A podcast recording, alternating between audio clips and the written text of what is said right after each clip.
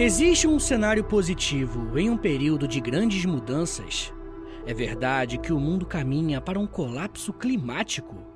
Essas são apenas algumas perguntas que podemos nos fazer quando estudamos com mais atenção aquilo que vai para os livros de história sobre 2023.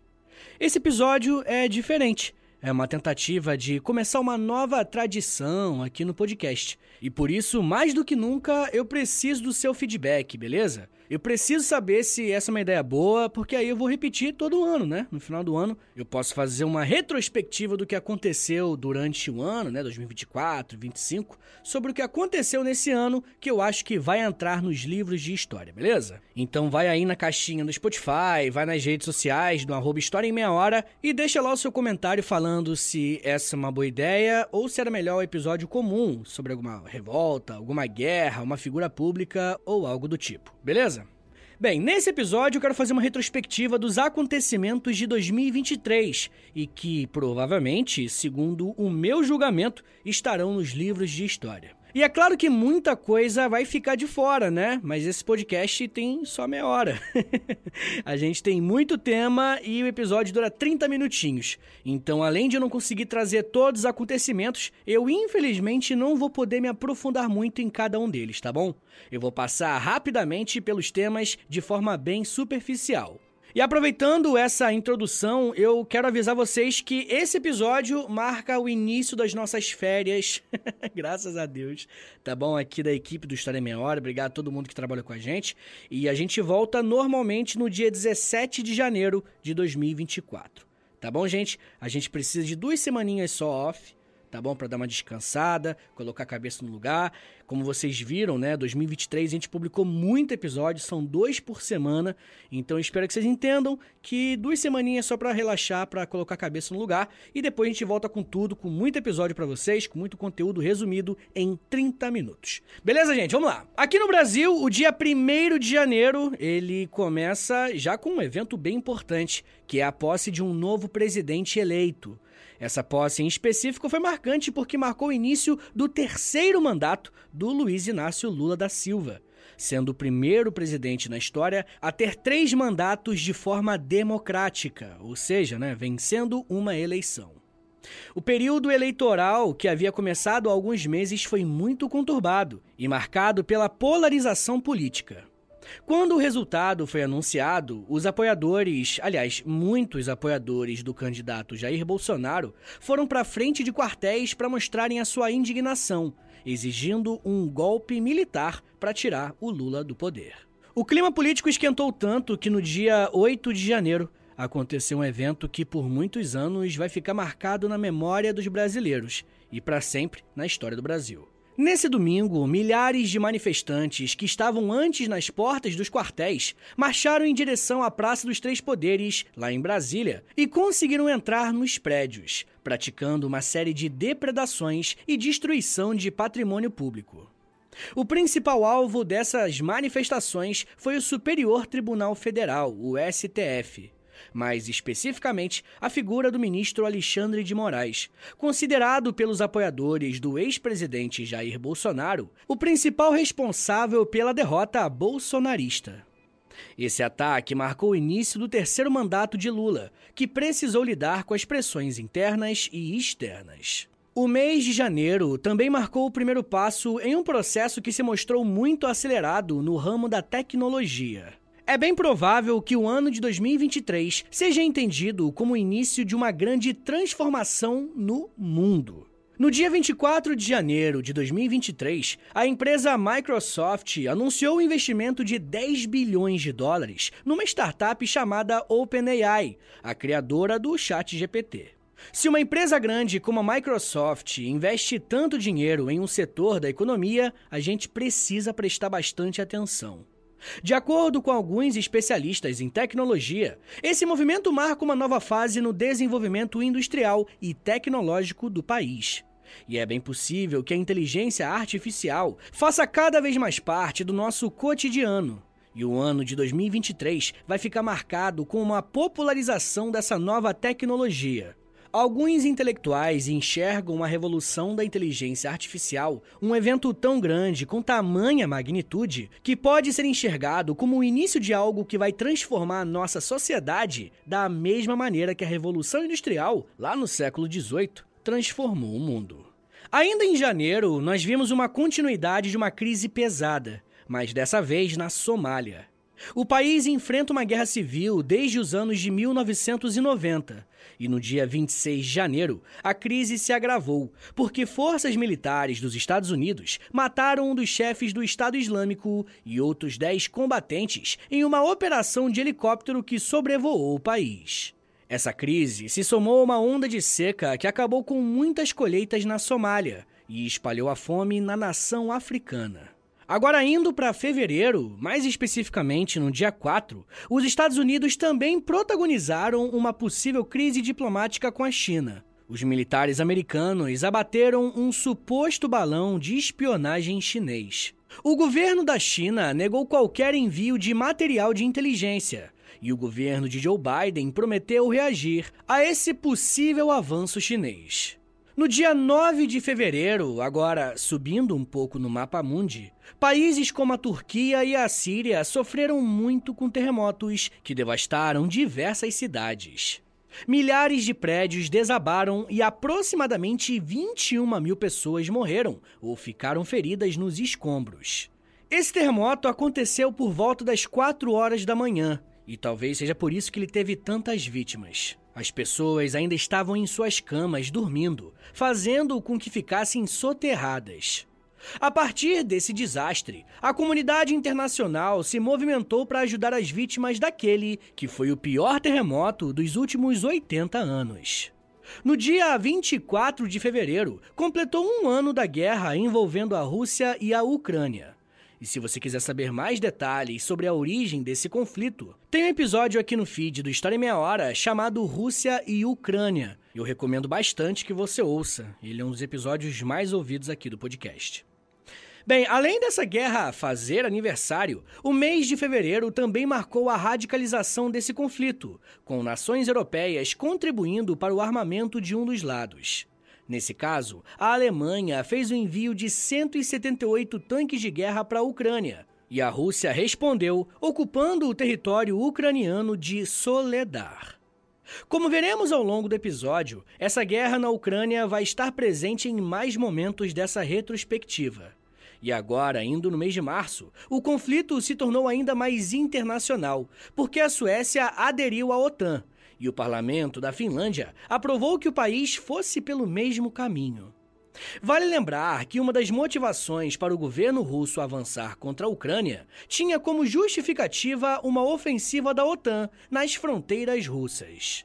Para tentar evitar a escalada ainda maior do conflito e atrasar ao máximo um colapso climático, algumas ONGs organizaram no dia 25 de março a chamada Hora do Planeta onde as pessoas se comprometeram a desligar as luzes por uma hora para marcar essa conscientização ambiental.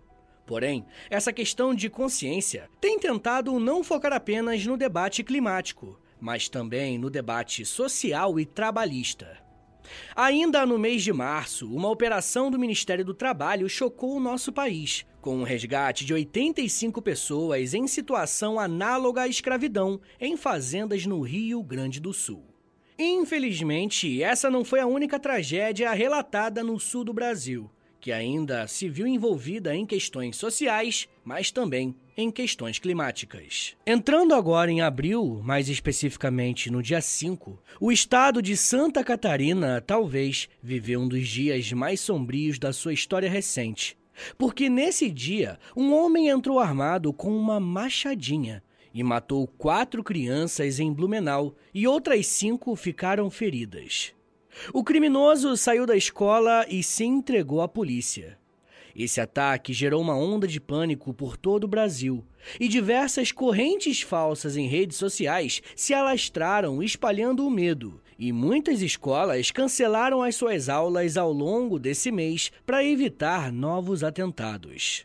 O que aconteceu em Santa Catarina abriu um debate já antigo no Brasil, que é a regulação de armas e a segurança das escolas, uma vez que nos últimos anos esses eventos têm acontecido, infelizmente, com mais frequência. Possivelmente tendo como inspiração os ataques que acontecem no mesmo padrão nos Estados Unidos. Ainda no mês de abril, mas no cenário internacional, mudanças de políticas envolvendo o uso da energia nuclear ocorreram. No dia 17 de abril, a Alemanha aboliu o uso desse tipo de energia depois de 60 anos.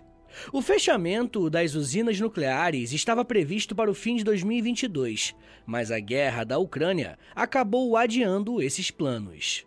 A questão energética iniciou um grande debate no país, porque alas mais conservadoras criticaram o Partido Verde Alemão por colocar pautas ambientais acima de supostos interesses nacionais, tendo em mente que o corte dessa matriz energética seria ruim para toda a Alemanha.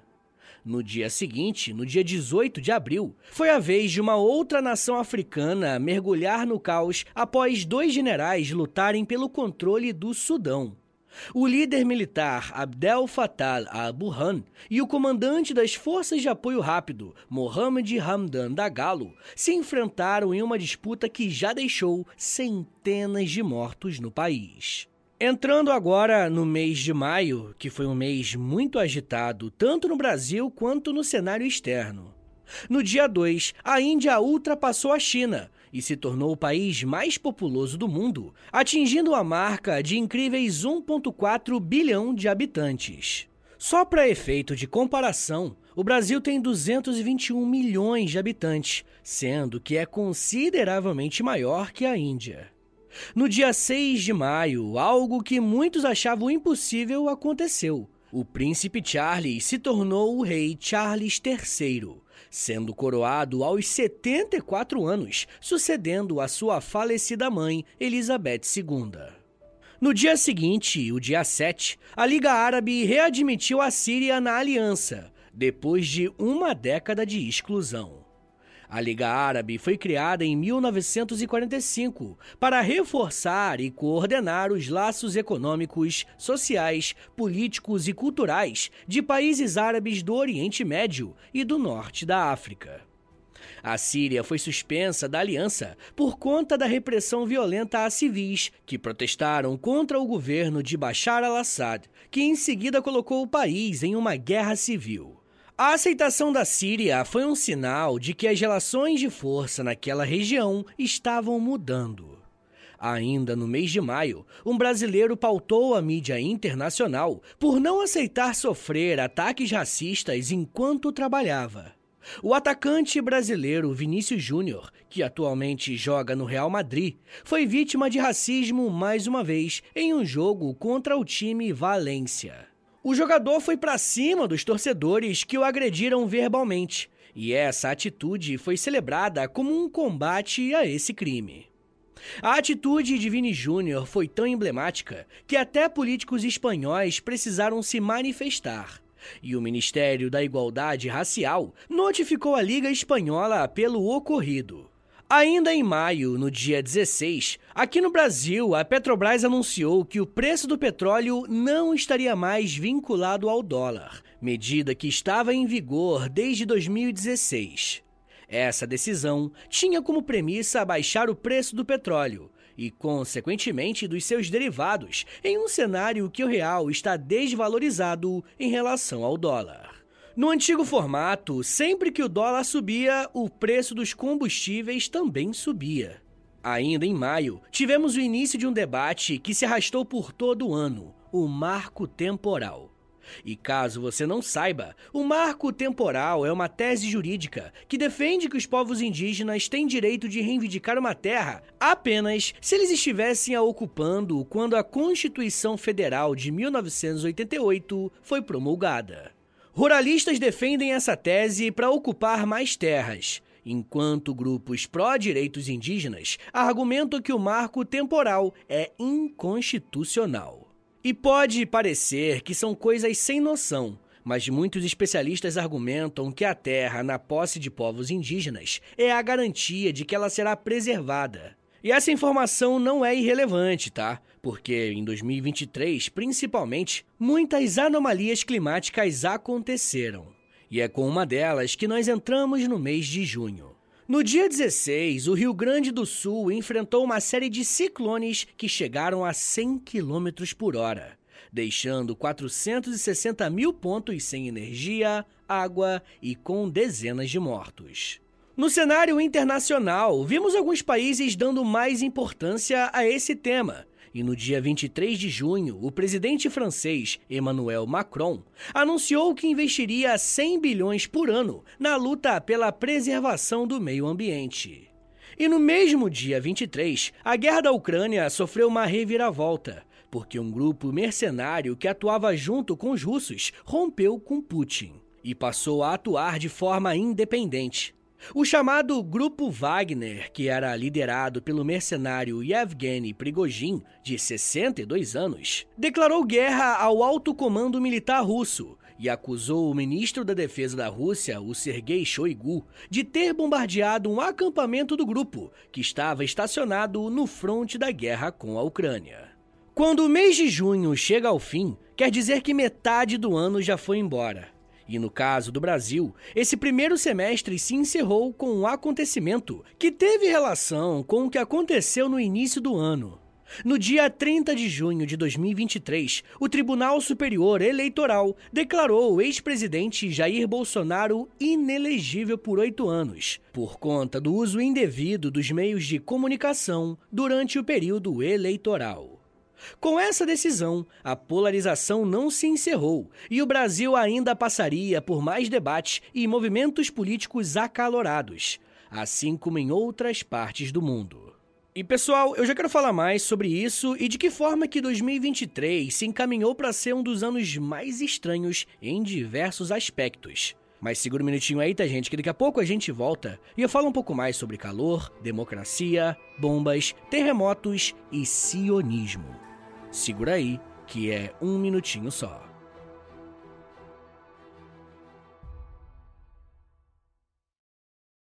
Pessoal, é com muito orgulho, depois de muito tempo de trabalho, que eu quero anunciar aqui para vocês que o primeiro livro do História em Meia Hora já está à venda.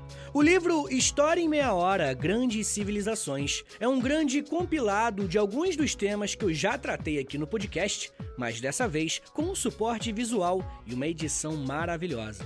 Se você gosta do História em Meia Hora, você vai amar esse livro, porque além de ter sido escrito por mim e pelo Vitor Alexandre, que roteiriza os episódios do podcast comigo, o livro nos permite usar gráficos, imagens e um monte de coisa que, infelizmente, o áudio não permite.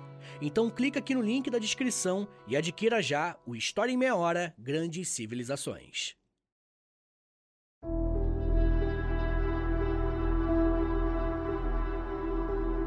Abre aspas. Infelizmente, isso é apenas o primeiro de uma série de novos recordes que serão estabelecidos nesse ano. À medida que as emissões crescentes de dióxido de carbono e gases de efeito estufa, juntamente com um evento de El Niño em desenvolvimento, empurram as temperaturas para níveis cada vez mais altos. Fecha aspas. As palavras que você acabou de ouvir fazem parte de um alerta que o cientista Zeke Hausfader fez no dia 3 de julho de 2023, quando o planeta registrou o dia mais quente da história, atingindo a média de 17,1 graus Celsius. O último recorde tinha sido quebrado em 2016, quando o mundo chegou à média de 16,92 graus Celsius.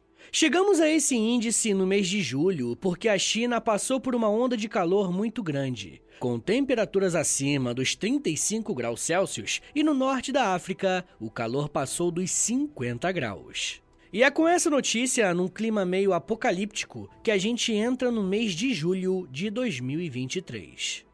Esse cenário preocupante também foi acompanhado por mudanças políticas em alguns países, como por exemplo em Israel, que milhares de pessoas foram para as ruas no dia 22 para protestarem contra uma reforma que o governo do Benjamin Netanyahu fez no judiciário israelense. Parte da sociedade civil protestou por ver nessa postura de Netanyahu um sinal de autoritarismo pois com mais juízes ao seu favor, ele teria mais facilidade para aprovar projetos. Mudando agora para o dia 26 de julho, o Níger passou por um golpe de Estado em que os militares tomaram o poder no país. O porta-voz do exército do Níger, o coronel Amadou Adramani, anunciou o golpe em rede nacional de TV. O militar disse que a Constituição seria dissolvida, as instituições políticas estariam suspensas e as fronteiras do país seriam fechadas. Agora, voltando para o Brasil, é provável que o único acontecimento positivo desse mês tenha vindo para nós, pois em julho comemoramos o aniversário de 150 anos do nascimento do mineiro Santos Dumont, o visionário que criou o primeiro avião. O mês de agosto, que é considerado por muitos o mês mais longo do ano, foi marcado por uma outra comemoração. No dia 11 de agosto, foi celebrado os 50 anos da criação do hip hop. Nesse dia, em 1973, em uma festa no apartamento no Bronx, em Nova York, um jamaicano chamado DJ Kool Herc revolucionou a música ao misturar dois discos, criando sobreposições sonoras rítmicas. Agora indo para o Equador, mas ainda em agosto, uma onda de crimes políticos abalou o país. No dia 9, o candidato à presidência, Fernando Vila Vivêncio, foi baleado durante um ato de campanha.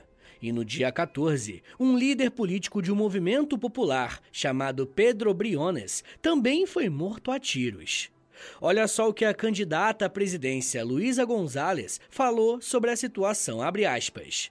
O Equador vive a sua época mais sangrenta. Devemos isso ao abandono total de um governo inepto e a um Estado tomado pelas máfias. Fecha aspas. O Equador não foi o único país que registrou mortes envolvendo figuras públicas. Lembra que eu falei que o grupo Wagner se rebelou contra o governo russo? Pois é. No dia 23 de agosto, um avião que estava com o chefe, o Yevgeny Prigozhin, acabou caindo após um possível acidente. O governo russo afirma que foi um acidente, mas as causas são, no mínimo, questionáveis. No dia 24, a Índia conseguiu emplacar mais um feito impressionante, se tornando o quarto país a pisar na Lua.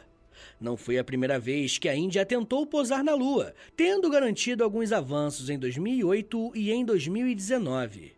Ainda em agosto, mas aqui no Brasil, o cenário econômico foi movimentado por conta da aprovação do Congresso Nacional do novo arcabouço fiscal, medida que substituiu o antigo teto de gastos e permitiu ao governo aumentar as despesas públicas. O que, de acordo com o governo, aumentaria o investimento público na economia e, de acordo com a oposição, aumentaria apenas os gastos.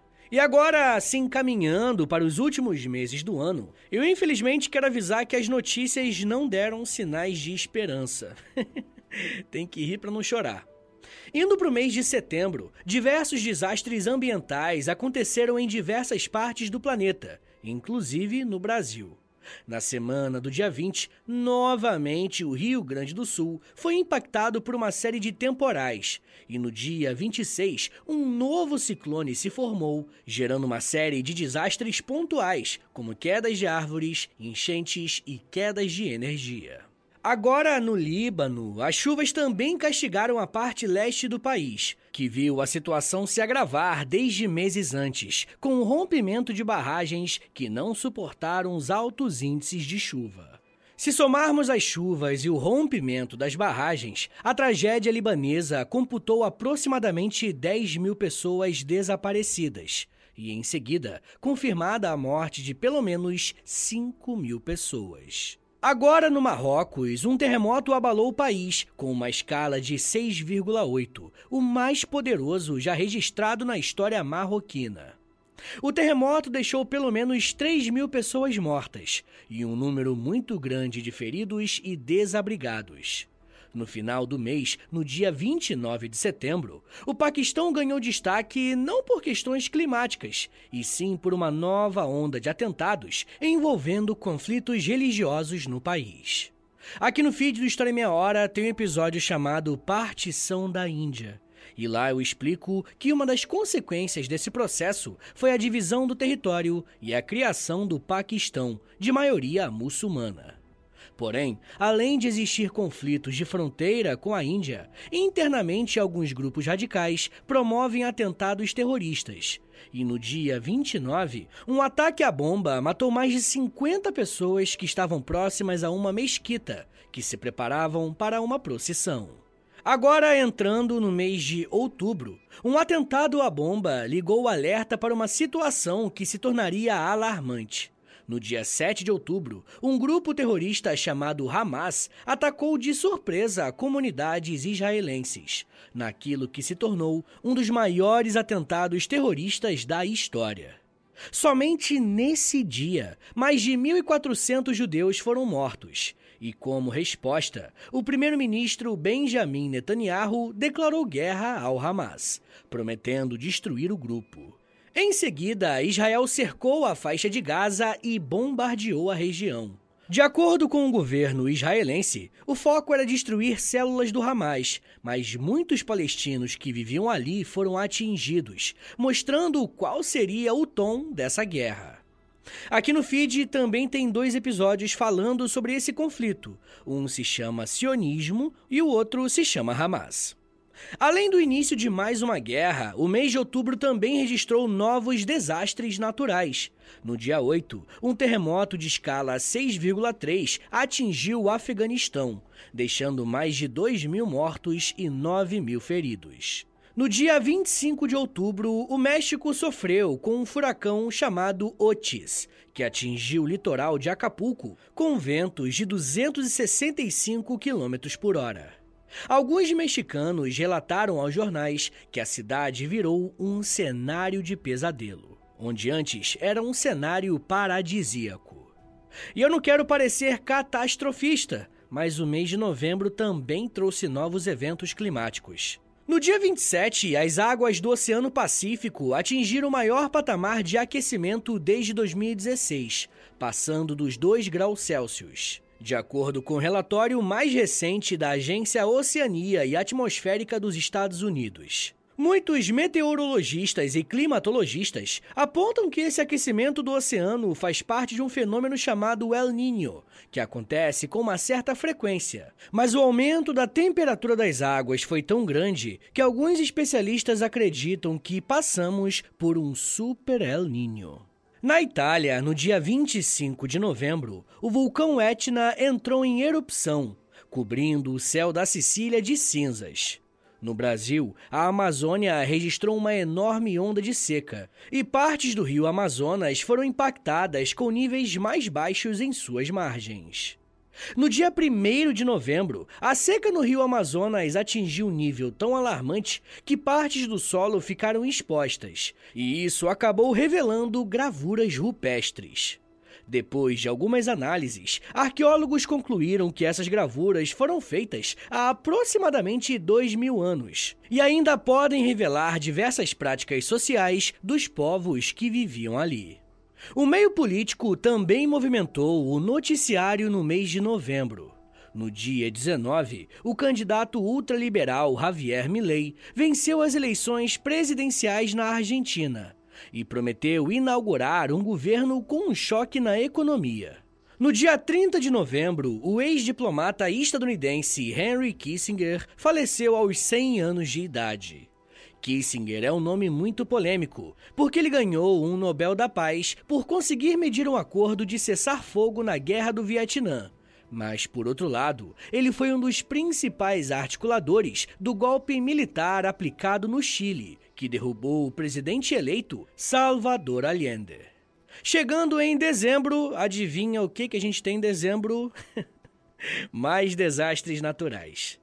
No dia 2, um terremoto de escala 7,6 atingiu as Filipinas. Algumas cidades foram impactadas e, por mais que o número de mortes não tenha sido tão grande, a principal preocupação era que esse terremoto gerasse uma série de tsunamis nas ilhas próximas, como por exemplo no próprio Japão. Na semana seguinte, as atividades sísmicas de um vulcão na Islândia aumentaram consideravelmente, ao ponto de mais um vulcão entrar em atividade, fazendo com que 4 mil pessoas fossem evacuadas para lugares seguros.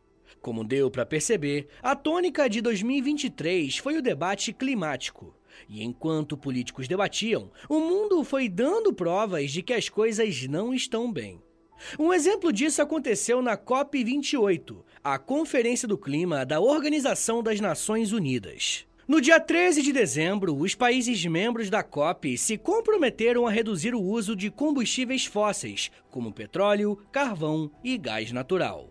Nesse mesmo período, um pouco mais para o fim do ano, reacende uma crise diplomática envolvendo a Venezuela e a Guiana, tendo que em jogo, adivinha, o controle de uma reserva riquíssima de petróleo. E tem um episódio aqui no feed sobre esse tema. O nome é Venezuela e Guiana, beleza? Por mais que muitas nações já estejam se preparando para mudarem as suas matrizes energéticas e investirem pesado em medidas que diminuam a velocidade das mudanças climáticas, Grandes potências como os Estados Unidos e a China se recusam a aderir aos acordos internacionais. O que nos faz imaginar que em 2024 tenham muito mais desastres naturais e que ainda vai demorar muito para que alguns setores mais negacionistas da política entendam como que esse tema precisa ser prioridade para os novos governos. Mas isso já é um papo para uma outra meia hora.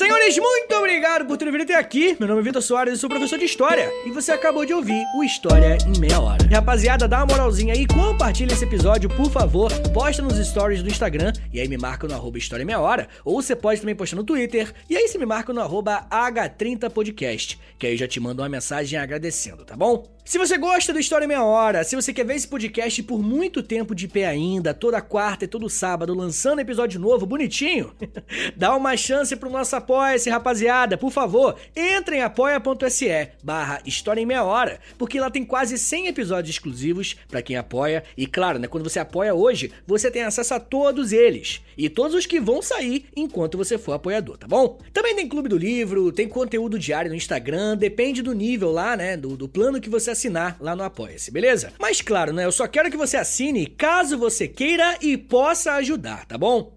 Rapaziada, o História Meia Hora também tem a parceria com a Loja, tá bom? L-O-L-J-A, Loja. Entra no site deles, é loja.com.br, digita História Meia Hora, que você vai ser transportado aí tecnologicamente pra nossa lojinha, tá? Tem camiseta, moletom, tem vários produtos bem legais, tudo original do História Meia Hora, tá bom? E óbvio, né? Quando você compra uma roupa dessa, você fica gatão, gatona e ainda ajuda o meu trabalho. Mas rapaziada, se você quiser mandar um e-mail para mim, quer falar comigo pra alguma coisa, anota aí meu e-mail e o meu Pix. Qualquer valor é mais do que bem-vindo, agradeço demais. É historiaemmeiahora@gmail.com. Uma coisa que eu vou te pedir agora, isso aqui não custa nada, tá bom? É de grátis. Pô, é só um minutinho da tua vida aí, não custa nada. Eu te dou tantos minutos, tantas, tantas meia horas aí de, de estudo. Pô, pelo amor de Deus. Dá uma moralzinha aí, clica no, no perfil do Spotify, aí do História em Meia Hora. Clica em cinco estrelinhas para você avaliar o nosso podcast em cinco estrelinhas. Depois você clica em seguir. E por último, você clica no sininho, que o sininho vai enviar uma notificação pro seu celular quando tiver episódio novo. Eu também quero te convidar a conhecer o meu outro podcast, é o História pros Brother, que eu faço com Alexandre Níquel. Também é de história, mas é mais de humor, hein? Pelo amor de Deus. é uma pegada um pouco diferente daqui, tá bom? Então é isso, gente. Me siga nas redes sociais. É arroba no Twitter, no Instagram e no TikTok. Eu tô sempre lá no TikTok fazendo uns videozinhos educativos. Tá bom, gente? Então é isso. Muito obrigado, um beijo, até semana que vem! E valeu!